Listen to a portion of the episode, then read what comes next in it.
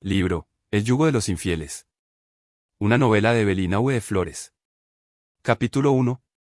La luz mortecina de un sol agonizante diluía sus oros pálidos en el cristal de las diminutas y frías gotitas de lluvia que, como el llanto de un niño enfermo, caían sobre la gran ciudad azteca rebujada en un manto de gris melancolía producida por la hora crepuscular.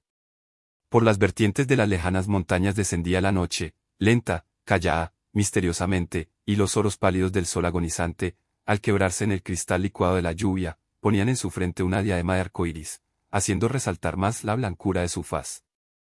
Hora misteriosa, enigmática y profunda la del anochecer. Hora que se adentra en el alma haciéndole sentir su pequeñez, y anhelar la comunión con la grandeza infinita y suprema que es Dios. Así lo sentía Ruth, sentada cerca de una ventana en cuyos cristales libraban una simbólica batalla la lluvia, el sol y la noche, con el sol de sus ojos cubierto por la blancura de sus manos, por cuyos largos y delgados dedos resbalaba la lluvia de su llanto, que caía en gotas cristalinas y salores sobre su negra vestidura. Se hallaba sola. Algunas personas, compadecidas de su dolor, habían querido acompañarla al regresar del cementerio, pero ella dulcemente había suplicado que la dejaran sola. Hay dolores que solo se comparten con Dios, porque solo los comprende. Cuán sola se sentía. Cuán inmensamente sola. Aquella humilde y limpia habitación que había sido acogedora y tibia como un nido cuando su abuelita Noemí la había compartido con ella, estaba ahora desolada y fría sin la presencia de la dulce anciana. Ruth era una jovencita de 17 años, de belleza blanca y dulce.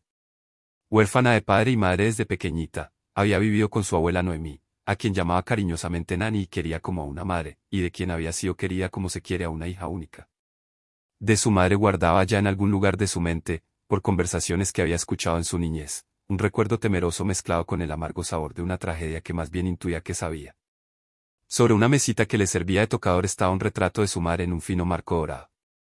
Se había llamado Raquel, y había sido hermosa a juzgar por la fotografía. Cuántas veces Ruth se había quedado estaciada contemplando la soberana belleza de la que había sido su madre, pero lo que prendía en el alma de la joven una fascinación indefinible eran los ojos inmensos y negros, que escondían en las profundidades de sus negras pupilas los presagios de la tragedia. Ruth lo adivinaba así, y cuando muchas veces sorprendió a su abuela llorando amargamente contemplando con ternura dolorosa aquel retrato, sabía que su pobre y dulce abuela había presenciado esa tragedia que a través de los años aún pesaba como una losa fúnebre sobre su corazón. Así vivieron abuela y nieta, la una sabiendo, la otra presintiendo, en una comunión de dolor. Por la mente de Ruth pasaban también, como una bandada de pájaros, unos blancos, otros grises, los recuerdos de su infancia y de su adolescencia. Entre estos recuerdos había uno azul y luminoso, el recuerdo de él, el joven que con una mirada había iluminado su corazón con las primeras luces del amor. Habíale comunicado aquel dulce sentimiento a su abuela, y ésta, al saber quién era el joven que despertara a su nieta la potencia de ese tirano que se llama amor, había temblado de espanto, y abrazándola fuertemente como si quisieran pararla con sus cansados brazos de un terrible peligro, había clamado como en una plegaria, Líbrete Dios, mi pobre Ruth. Líbrete Dios. Después, viendo el azoramiento en los melancólicos ojos de su amada nieta, comprendió que era necesaria una explicación y le había dicho. Ven, mi pequeña. Siéntate a mi lado y no me veas con ese azoramiento que hace más grandes tus ojos. Hay algo que hace algunos años, tres por lo menos, cuando vi que mi pequeño capullito hijo del rosal que fue tronchado por la tempestad se transformaba en blanca rosa, he querido contarte, pero he tenido mucho miedo de tender sobre tu almita blanca y buena la sombra gris de un dolor que no necesita ser tuyo. Muchas veces me has visto llorar ante el retrato de tu pobre madre, y muchas veces te he visto a ti contemplarla con temerosa ternura, y volviendo los ojos a mí parecías interrogarme con una mirada que brotaba de las profundidades temerosas de tu alma. Tenías derecho a conocer el misterio que rodea la muerte de tu madre, pero yo sentía que era mi deber protegerte contra un gran dolor mientras no fuera necesario hacerte partícipe de él. Pero ahora, había dicho la abuela lanzando un doloroso suspiro, ahora es necesario. Recordaba a la joven que su abuela se había levantado, y dirigiéndose a un baúl antiguo en donde guardaba cajitas, cintas, tejidos primorosos de gancho, ropa muy blanca y el hermoso libro de pastas de cuero negro y cantos dorados en el que leían todas las noches, había sacado del fondo una caja de cedro primorosamente trabajada y con cerradura de bronce, que en la tapa tenía grabado en oro este nombre, Noemí. Del llavero que traía sujeto a la cintura tomó una llavecita pequeña con la parte superior en forma de cruz de exquisita filigrana, y entregándosela le había dicho con voz que sonaba llanto, Ruth, mi pequeña, en esta cajita se encuentra la historia de una vida que, arrebatada por el torbellino de una insensata pasión, trajo dolor y tragedia para sí y para los suyos. Mañana cuando regreses de la oficina, leeremos juntas esas páginas que fueron escritas con risas efímeras y con lágrimas que aún no se secan.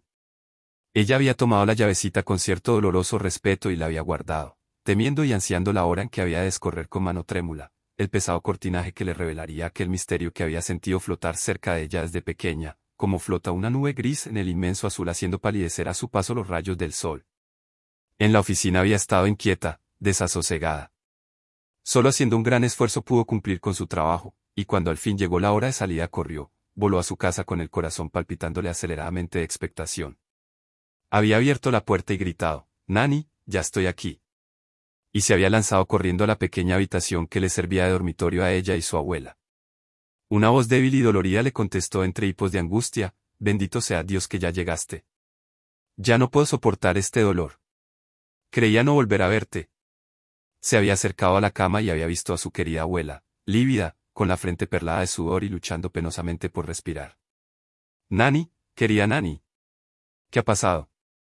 Mi corazón, gimió entre espasmos de dolor la anciana, está cansado, ya quiere reposar. Ruth había querido salir a traer un doctor, pero la anciana la había detenido con un gesto de súplica desesperada. No, mi pequeña. No me dejes. Ya todo es inútil pronto entraré a la mansión del eterno descanso que tanto he anhelado. Tu pobre abuela ha pasado por la vida llevando en el alma un dolor cuya profundidad solo Dios ha comprendido, y un arrepentimiento que Él, por su gracia, ha aceptado. Luego, poniendo en la joven la sufriente mirada de sus dulces ojos, musitó, trae el libro. Nuestro libro. Ruth abrió el baúl antiguo y de él sacó el libro de tapas negras y cantos dorados. Lee, había hecho la abuela cada vez con mayor fatiga, el versículo 14 del capítulo 6 de la segunda epístola del apóstol Pablo a los Corintios. Ruth buscó el pasaje y leyó en voz alta entrecortada por los sollozos, mientras sus lágrimas caían como rocío sobre las líneas blancas y negras de la página impresa. No os unáis en yugo desigual con los incrédulos, porque, ¿qué compañerismo tiene la justicia con la injusticia? ¿Y qué comunión la luz con las tinieblas? Ruth levantó los ojos del libro y los dirigió a su abuela. La nevada cabeza de la anciana descansaba plácidamente en la almohada. Su pecho estaba en completo reposo, sin aquel fatigoso subir y bajar. El corazón, tras de aletear frenética y dolorosamente como pájaro herido, había plegado las cansadas alas, quedándose quieto para siempre. El rostro de Noemí estaba envuelto en la calma y la paz de lo infinito. Ruth se había arrodillado y tomado la rugosa mano, aún tibia, de aquella que fuera para ella toda su familia, había llorado con ese llanto imponente y doloroso de la orfandad, llanto de soledad, llanto de abandono, y en ese abandono había traspuesto los umbrales de uno de esos misterios no explicados, pero sí sentidos, que se llama dolor. Del dolor, hermano del amor, el otro misterio que tampoco se explica y que solo se vive. Dolor y amor. Misterios tremendos que nos llevan a la vida pasando por las puertas de la muerte. El sol, vencido por la lluvia y por la noche se había retirado. La lluvia seguía trazando dibujos caprichosos de cristal licuado en el terso y frío vidrio de la ventana, y la noche había ya extendido la negrura de su ropaje de luto en la habitación en que Ruth seguía llorando su orfandad. Entre el oscuro dolor que envolvía su mente y su corazón, como un ruido de alas blancas sonaban las palabras que la abuela le había dicho que leyera, qué comunión tiene la luz con las tinieblas, tinieblas. Qué densas y frías las que le rodeaban. El alma, el ser todo de Ruth clamó ansiosa, angustiosamente por luz. Se levantó y oprimió el botón de la lámpara de noche. La dorada luz del foco, velada apenas suavemente por la pantalla de sea rosa, se extendió como una bendición, llevando su mensaje de tibio y amoroso calor a toda la habitación. En el antiguo baúl abierto los rayos de luz hacían brillar la tapa de la cajita de cedro, y hacían chispear con luces de pedrería el nombre grabado en ella, Noem. Ruth se levantó, tomó en sus pálidas y trémulas manos la cajita, y sentándose cerca de la lámpara, con la llavecita en forma de cruz abrió con profunda emoción aquella cajita que guardaba la historia de una vida. Sacó del perfumado hueco un libro encuadernado en piel roja que tenía impresa en oro esta frase, Diario de Noemi. Sobre el nombre de la abuela cayeron las gotas del llanto de la nieta que, con respeto reverente, como si entrara a las naves de un templo, abrió el diario en la primera página y leyó. Fin del capítulo 1.